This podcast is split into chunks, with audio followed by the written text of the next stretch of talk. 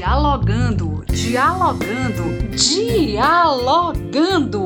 Vamos dialogar. O podcast Dialogando começa agora.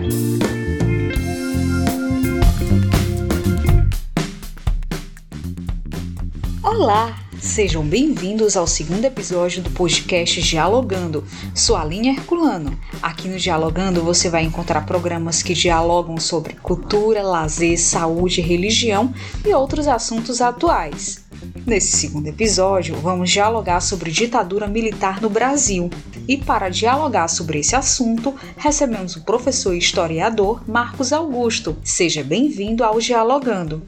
Olá, ouvintes. Aqui quem fala é o Marcos Augusto de Freitas. Eu sou graduado em História pela Universidade Estadual Vale do Acaraú e pós-graduando em Ensino de Filosofia e Sociologia pela FAVENE. Sou ainda professor da Rede Estadual de Ensino do Estado do Ceará e resido no município de Ipueiras. Antes de mais nada, agradeço a produção do programa na pessoa da minha amiga Aline Herculano pelo convite e oportunidade de falar para vocês. No programa de hoje falaremos um pouco sobre a tão famosa ditadura civil-militar. Como o assunto é muito amplo, vamos responder as perguntas mais comuns sobre este tema. Antes de começar o nosso diálogo, vamos mergulhar na história. Lá nos tempos da escola, podemos dizer, no ensino médio, estudamos sobre a ditadura militar que durou 21 anos no Brasil. De acordo com historiadores, a ditadura militar aconteceu após a proposta do presidente João Goulart de reformas de bases com o intuito de melhorar o desenvolvimento econômico, social e educacional do país, assim diminuindo o número de pessoas sem teto ou renda. Essas propostas inquietaram a classe média e os militares, que aos seus olhos, que aos seus olhos, as tais propostas seriam a porta de entrada para o comunismo no país. Em 1964, os militares tomaram poder através de um golpe no então presidente João Goulart. O golpe aconteceu no dia 31 de março de 1964. Logo após os militares tomarem o poder, João Goulart se exilou no Uruguai os militares fizeram uma série de mudanças estruturais, como nomear militares para serem ministros, decretos de lei aprovada por meio de uma nova Constituição. Esse período foi de 1964 a 1985, assim passando por três fases. A primeira foi o regime autoritário de 64 a 68, a segunda de repressão e violência contra os opositores da ditadura de 60 69 a 78 e a terceira período de reabertura econômica com a lei da anistia que aconteceu de 79 a 85. A ditadura militar brasileira é um grande acontecimento na história que teve seus prós e contras. Mas o que eu quero dizer com isso? Muitas pessoas acharam medidas boas para o país, mas muitas sofreram durante esse período. Marcos, depois dessa contextualização, vamos dialogar? O que significa intervenção militar? Antes, é preciso saber o que é um Estado democrático de direito, ou seja, a situação onde há respeito às leis e as normas fundamentais de uma sociedade. Quando acontece um rompimento deste Estado democrático de direito, há a possibilidade de uma intervenção militar. Uma intervenção militar é uma ação das Forças Armadas, Exército, Aeronáutica e Marinha para restituição da ordem quando se perde o controle de uma situação. Acontece que uma intervenção militar só deve ser executada sob as ordens do poder do governo. No caso do Brasil, é necessário a autorização dos poderes executivo, legislativo e judiciário para que haja uma intervenção militar, e só em casos excepcionais. A ditadura militar no Brasil passou por três fases diferentes ao longo dos seus 21 anos de duração. Qual momento foi o mais forte? Bom, as três fases da ditadura civil-militar foram as seguintes. A primeira delas de 1964 a 1968 foi de estabilização e organização do regime, que foi fundado por meio de vários atos dos presidentes generais, inclusive uma nova Constituição foi elaborada. A segunda, de 1969 a 1978, foi de repressão e violência, onde numerosos crimes foram cometidos dentro da legalidade de então e podem ser chamados também de anos de chumbo. A terceira fase, de 1979 a 1985, foi a reabertura política, onde iniciou-se o processo de retomada da democracia. O mais forte deste período certamente foi a segunda fase, a dos anos de chumbo, onde muitas pessoas foram perseguidas, torturadas e mortas.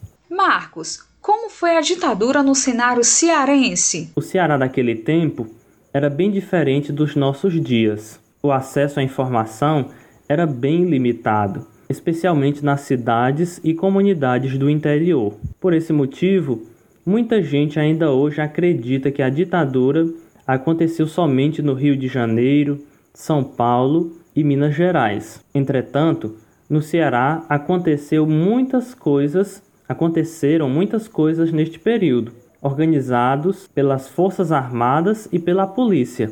Para citar alguns eventos, podemos lembrar da expulsão do padre José Pedândola, que foi deportado para a Itália sem direito de defesa porque saiu em defesa dos pobres que se opunham aos desmandos dos que detinham o poder em Tauá a prisão e a tortura de religiosos, religiosas e estudantes cearenses dentro e fora do estado, e também a suspensão forçada de eventos caracterizados como subversivos, entre tantos outros acontecimentos. Bom, e a sua adesão era homogênea?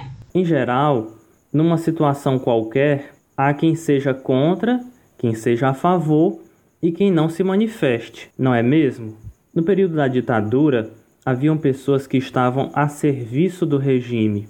Haviam pessoas que eram expressamente contra e por isso precisavam viver na clandestinidade ou até sair do país. E havia muita gente que sequer sabia o que estava acontecendo e por isso tendia a apoiar o regime da ditadura. Marcos, explica para a gente o que foram os atos institucionais. Os atos institucionais foram leis instituídas pelos presidentes generais no período da ditadura civil-militar, com poder acima da Constituição Federal. Foram decretados 17 atos institucionais no período entre 1964 e 1969.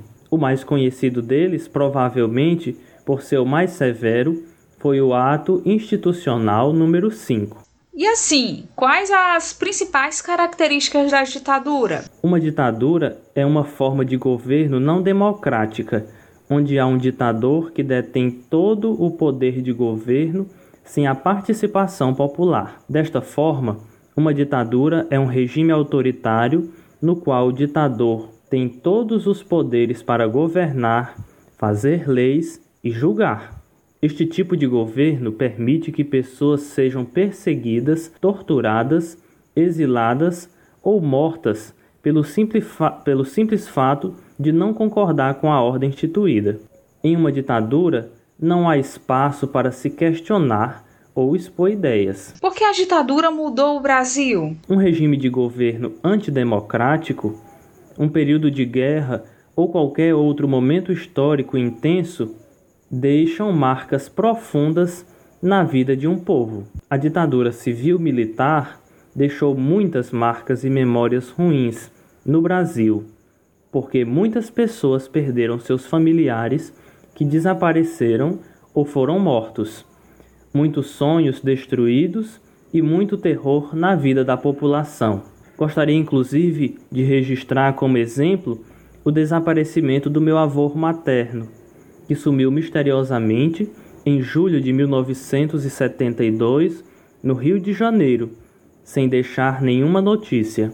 Apesar de não haver razões suficientes para culpar as forças ditatoriais como culpadas pelo desaparecimento do meu avô, nossa família pôde sentir na pele o que significa perder um familiar e não saber se ele está vivo ou morto. E para finalizar, no cenário atual em que vivemos, porque as manifestações do último dia 11 de abril foram um crime contra a democracia. Diante de tudo o que aprendemos sobre a ditadura, fica bem claro que este tipo de governo não nos interessa, não é mesmo? Além disso, apologia, ou seja, elogio ou defesa da ditadura, é crime no Brasil. Podemos dizer que é uma ofensa aos milhões de brasileiros que sofreram direta ou indiretamente com as ações perversas da ditadura. Marcos, agradeço sua participação nesse segundo episódio do Dialogando. Bom, o tema é muito interessante, não é mesmo? Por hoje ficamos por aqui. Eu espero ter ajudado. Um abraço. Tchau. Quer se aprofundar mais no assunto da ditadura militar brasileira? Então anota essas dicas de livros. Primeira dica: A ditadura militar e os golpes dentro do golpe, de Carlos Chagas. Esse livro conta a história da ditadura militar nos seus primeiros 10 anos, com a história contada por jornais e jornalistas. Segunda dica: Brasil, de Getúlio a Castelo, de Thomas Siddiq More. Essa obra é uma narração dos acontecimentos da ditadura militar. Terceira dica: Infância Roubada. Crianças atingidas pela ditadura militar no Brasil, da Comissão da Verdade do Estado de São Paulo, Rubens Paiva, que relata o período da ditadura através dos relatos das vítimas do regime militar, com histórias e fotografias. Quarta dica: Quarta dica: a ditadura militar 1964-1985, Momentos da República Brasileira de Evaldo Vieira. O livro analisa as ações durante esse período e como isso repercutiu na sociedade. E quinta dica: Coleção Ditadura de Hélio Gaspari, uma coleção de cinco livros que relatam com detalhes aprofundados como foi a ditadura militar. Com essas dicas, você pode aprofundar no assunto e, para um estudo mais detalhado, faça um mapa mental sobre a ditadura militar no Brasil.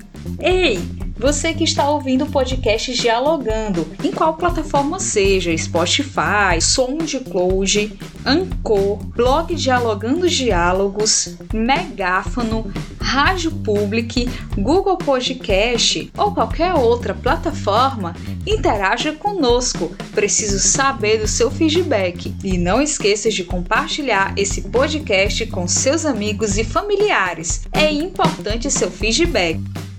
Chegamos ao fim do podcast Dialogando. Esperamos por você no nosso próximo episódio. Até mais!